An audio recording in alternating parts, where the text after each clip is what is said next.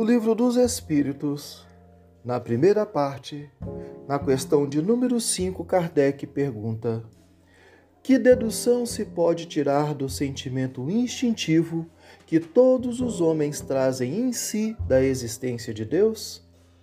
Os Espíritos respondem: A de que Deus existe, pois de onde lhes viria esse sentimento se não tivesse uma base?